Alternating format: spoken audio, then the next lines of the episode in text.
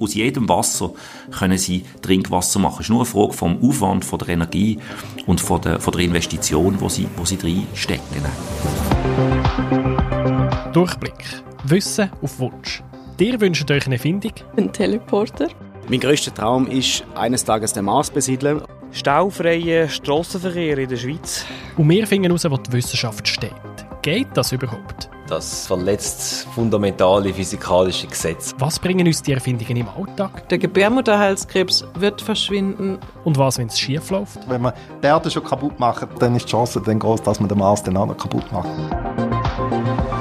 Neugierig. Let's go! die Waldbrände und auch ich sage jetzt Amazonas, wo der brennt hat. Überall hat man zu wenig Wasser. Wir haben auch bei uns in der Schweiz letztes Jahr einen extrem trockenen Sommer gehabt. Und vorletztes Jahr auch eigentlich. Wir haben immer trockene Sommer. Und genau das bereitet am Christian Lusti Sorgen. Darum wollen wir, das sind der Nico Neuenberger und Amila Recic, dem auf die Spur gehen. Amila, welches Szenario genau beschäftigt den Christian? Irgendwie in den 80er Jahren, der Film Waterworld hat ja das schon thematisiert eigentlich. The future. The polar ice caps have melted and the earth lies beneath a watery grave. Dass irgendwann das Wasser äh, mit Wasser zahlt wird etc. Ja, kein einziger kann überleben ohne Wasser. Waterworld erzählt von einer dystopischen Zukunft. Es ist eine Naturkatastrophe passiert, wo die Polkappen geschmolzen sind und die Kontinente der Erde fast voll im Wasser versunken sind. Die paar wenigen Leute, die überlebt haben, die leben jetzt auf Boot und sie bekriegen sich, um an Süßwasser herzukommen. Und Süßwasser ist eben auch in Realität ein wirklich seltenes Gut, sagt Michael Thomann, Professor an der Fachhochschule Nordwestschweiz und Experte im Bereich Wasser- und Umwelttechnik. Wenn man weltweit schaut, dann haben wir in, ist eigentlich von den 100% Wasser, die zur Verfügung sind, sind nur 1,7% sind Grundwasser und nur 0,03% sind eigentlich See und Flüsse oder äh, Permafrost. Also das ist ein ganz kleiner Anteil. Der ganz große Anteil ist natürlich in den in den Meeren, in den Ozeanen drin. Und mit der heutigen Technik, denkt sich der Christian, müsste es doch eigentlich möglich sein, da etwas zu machen. Mein Wunsch wäre, dass man eine Lösung finden die man mit äh, Meerwasser kann trinkbar machen kann. Oder auch, ich sage jetzt, äh, auch die Reststoffe, die dann aus dem Meerwasser rauskommen, Salz und alles, dass man das kann nutzen kann. Äh, so, dass es keinen Schadstoff gibt und dass man aber das Meerwasser kann als Trinkwasser, als äh, Bewässerung etc. Kann nutzen der Christian ist überzeugt, dass es schon Anlagen gibt, aber dass die schlussendlich so viel Schadstoff drin haben und irgendwie mehr Schaden machen, als dass sie nützen. Stimmt das? Es gibt da doch verschiedene Ansätze, sagt Marina Peter. Sie ist wissenschaftliche Mitarbeiterin und Projektleiterin an der Fachhochschule Nordwestschweiz.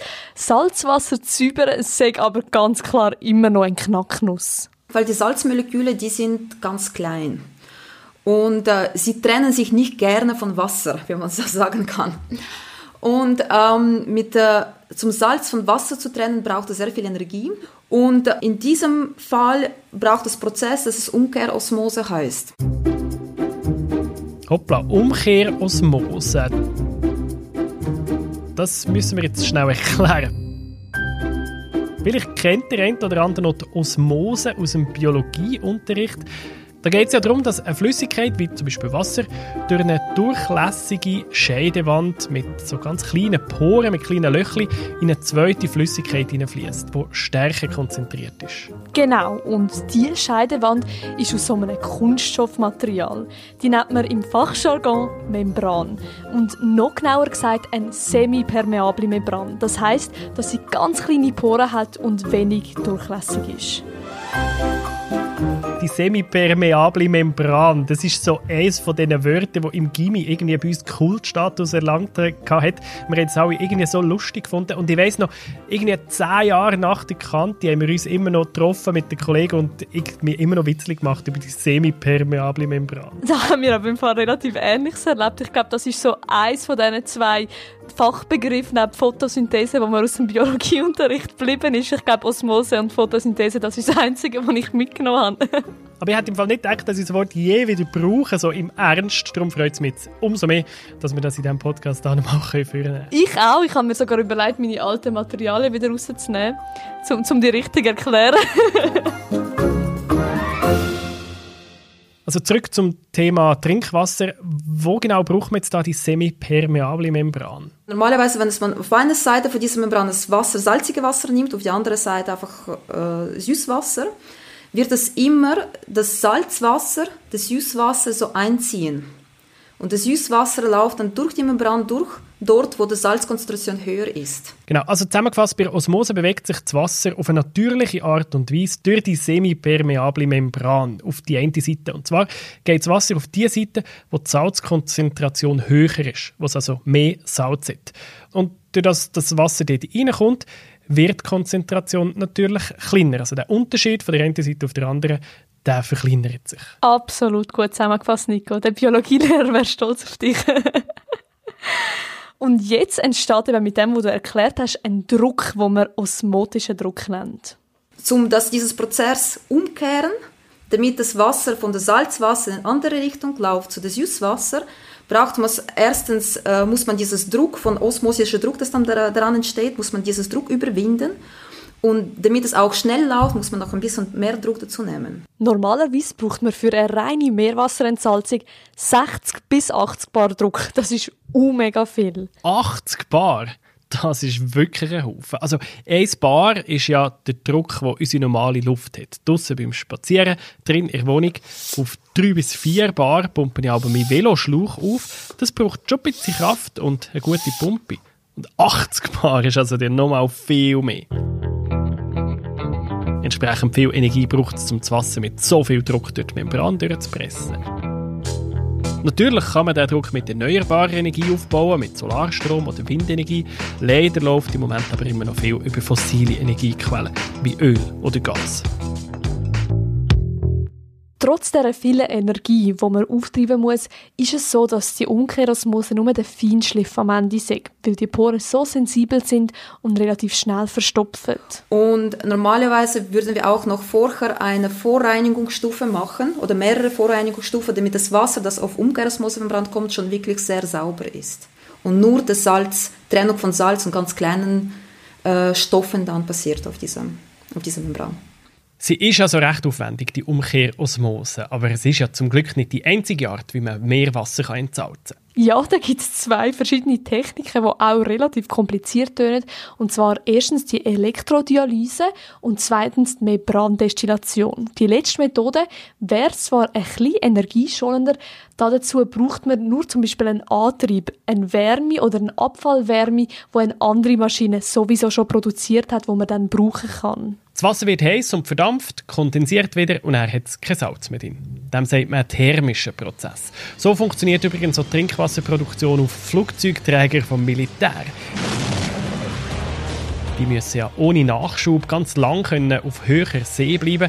Darum entsalzen die Meerwasser mit der Abwärme vom Atomreaktor, der das Schiff betreibt. Prost! Die Entsalzung von Meerwasser ist recht verbreitet. Und es gibt momentan 14 Länder, die die Hälfte von ihrer ganzen Wassernutzung durch die äh, Entsalzung produzieren. Das sind teilweise die kleinen Länder auch, wie Katar oder Singapur und Kuwait. Und so aber sind die Länder, die äh, normalerweise ganz wenig Ressourcen, Wasserressourcen haben und die keine andere Wahl haben als nur Entsalzung. Die meisten von diesen Ländern setzen entweder die eine oder die andere Methode von der Entsalzung ein aber die Forschung will diese Methode jetzt verbinden. Also was jetzt eben der neuere Trend ist, ist jetzt die Kombination eben zwischen dem Membranprozess und thermischen Prozess auch wieder mit dem Ziel, zum möglichst die Energieströme, die sie dort haben, äh, optimal zu nutzen, eben zum Beispiel aus einer thermischen Anlage, dass sie dort Abfallwärme können brauchen und auf der anderen Seite brauchen sie dann immer noch einen gewissen Druck, zum, zum äh, die Membranprozess betreiben, aber, aber das gibt dann in der Kombination eigentlich eben eine nachhaltigere Lösung, als wenn sie alles voll thermisch machen würden oder alles voll mit Umkehrosmose machen würden. Die alten Entsalzungsanlagen haben also früher nur thermische Technologie angewendet, die auf der Verdunstung von Wasser basiert.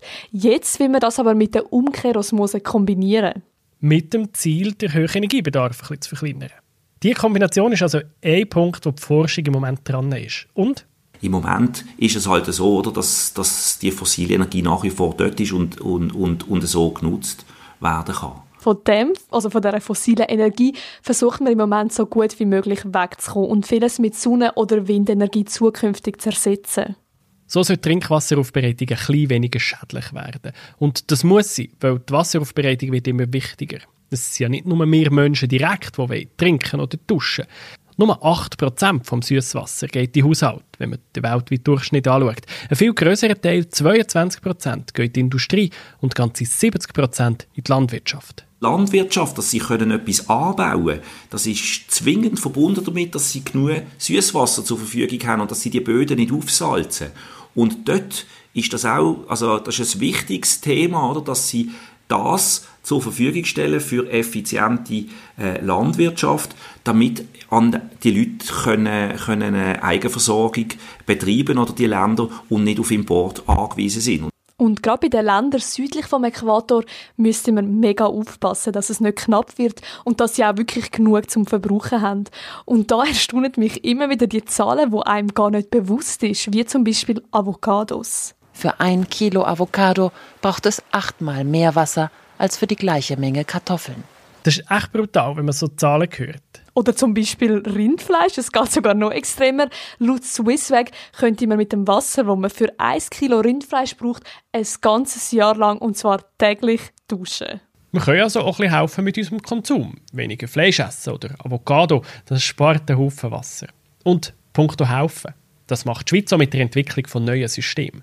Die Marina Peter erzählt von einem Projekt, das die Fachhochschule Nordwestschweiz, die EAWAG und Africa Water Solutions in Uganda umgesetzt haben. In diesem Projekt haben wir so eine äh, ganz einfache Anlage gebaut, wo das Wasser aus Victoriasee, das recht verschmutzte See in Uganda, äh, für die Bevölkerung dort reinigt. Weil Süßwasser ist ja noch lange kein Trinkwasser. Klar, bei uns könnte man zur Not auch schon aus dem See trinken, aber in anderen Ländern halt weniger. Für so eine Anlage nehmen wir einfach das Wasser mit Solarpumpen, weil das ist, die Solarenergie ist die einzige Energie, die eigentlich vorhanden ist. Und dann pumpen wir das hoch mit den Solarpumpen zu den Schulen. Und neben der Schule gibt es dann so eine Anlage, das einfach aus Wassertanks besteht. Und einer von diesen Wassertanks ist eine Membran drin. Und diese Membran hat eine Pore von der Größe, das ungefähr äh, als Größe der Bakterien und Viren entspricht und ein bisschen kleiner ist, dass die alle Bakterien und Viren zurückgehalten werden und das Wasser kommt dann durch. Das Ganze braucht nur ein bisschen Energie zum Aufpumpen, eben nachhaltige Energie. Der Rest funktioniert mit der Schwerkraft. Das Wasser fließt durch die Membran und dann kommt es aus der anderen Seite von der Membran wieder sauber aus. Ohne Wasser gibt es kein Leben. Der Durchblickhörer Christian Lustig, der sich die Episode gewünscht hat, kein einziger kann überleben ohne Wasser. Und äh, man kann auch keine, also nicht gute Nahrung äh, machen ohne Wasser. Also ich sage jetzt, ob es jetzt Landwirtschaft ist oder, oder Vieh oder, oder äh, Tiere etc., die können auch nicht überleben ohne Wasser. Oder? Von dem ist nicht das das Wichtigste, was wir haben. Ja. Das ist uns im Alltag vielleicht nicht immer bewusst, aber eigentlich wissen wir es ja. Sonst gibt es nicht so viele Science-Fiction-Filme, wo das Wasser knapp wird. Von Waterworld über Mad Max Fury Road, wo die Leute sehnsüchtig darauf warten, bis der böse Herrscher die Wasserschleusen aufmacht. Get, get ready. Yes! Yes!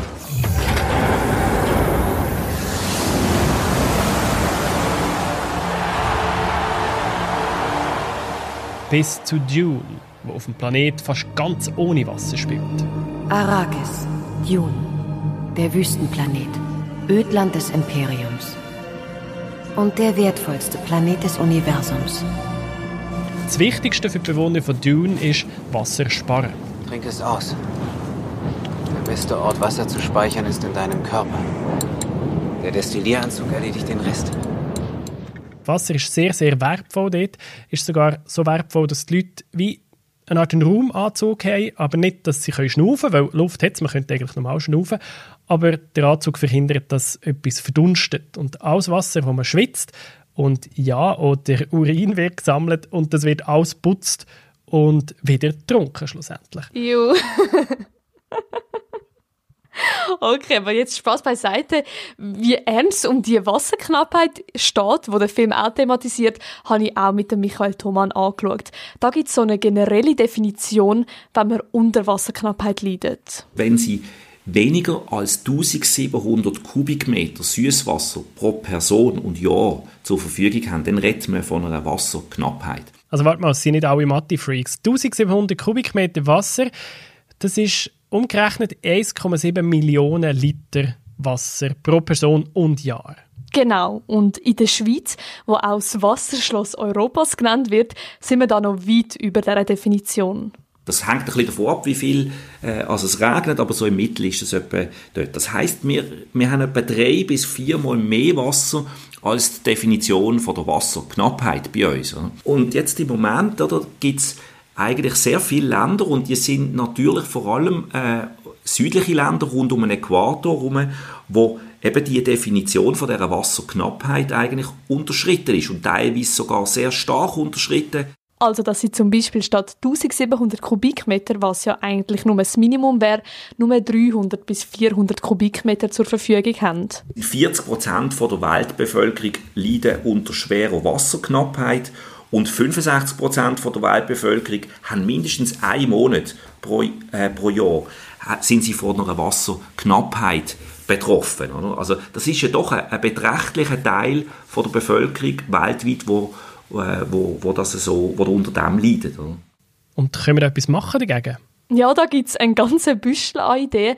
Natürlich das Haushälterisch mit dem eigenen Wasser umgehen.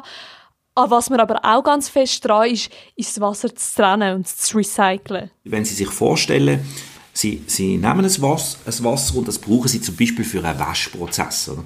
Dann ist es möglich, dass das Wasser, das Sie für den Waschprozess brauchen, dass Sie das vielleicht können nochmal brauchen für einen Waschprozess und dann, bevor Sie wieder etwas produzieren, erst dann mit sauberem Wasser nachspülen. Oder? Und dann können Sie es wie zweimal brauchen. Im kleinen Rahmen machen das die Leute jetzt schon, zum Beispiel die Chilenin aus dem SRF-Beitrag. Veronika Wilches spart mit dem Wasser, wo immer es geht. Was ihre Familie fürs Abwaschen oder Duschen braucht, sammelt sie in einem Becken vor dem Haus und gießt damit die Zitronenbäume. So kommt halt auch noch ein bisschen Säufen den Boden. Das ist sicher nicht ideal, aber in so kleinen Mengen auch nicht tragisch. Bei Industrieabwasser ist das natürlich etwas anderes. Und in vielen Ländern landen die ja auch ungefiltert im Boden oder im Fluss. Das ist natürlich schlecht für die Umwelt, darum verbietet man es.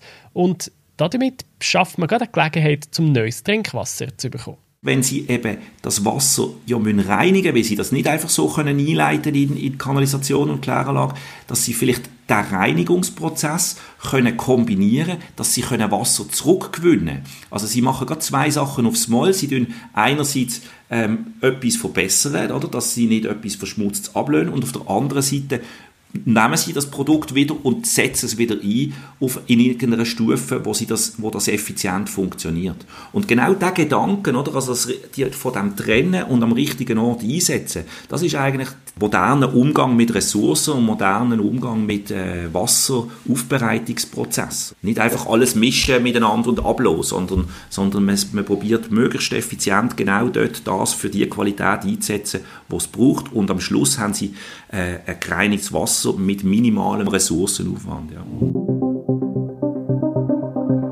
Amila, wenn wir da jetzt noch ein bisschen in die Glaskugeln schauen, wie gut sind wir da dran in der Wasseraufbereitung und im Umgang mit dem Wasser? Also wenn man da müsste ein Fazit ziehen, dann sagen wir recht weit, laut Michael Thomann, aber es gibt noch einiges zu tun.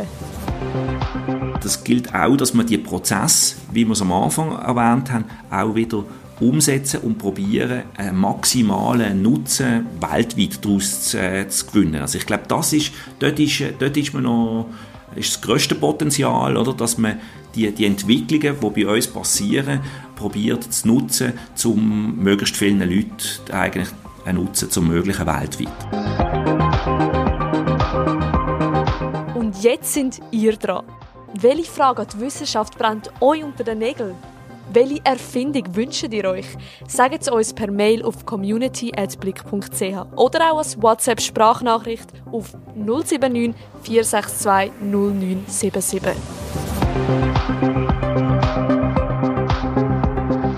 Durchblick. Wissen auf Wunsch. Produziert von der Amila Recic und mir, Nico Leuenberger. Initiiert und unterstützt von der Geber Stiftung. Schickt uns auf Recherche, wir scheuen kein Risiko.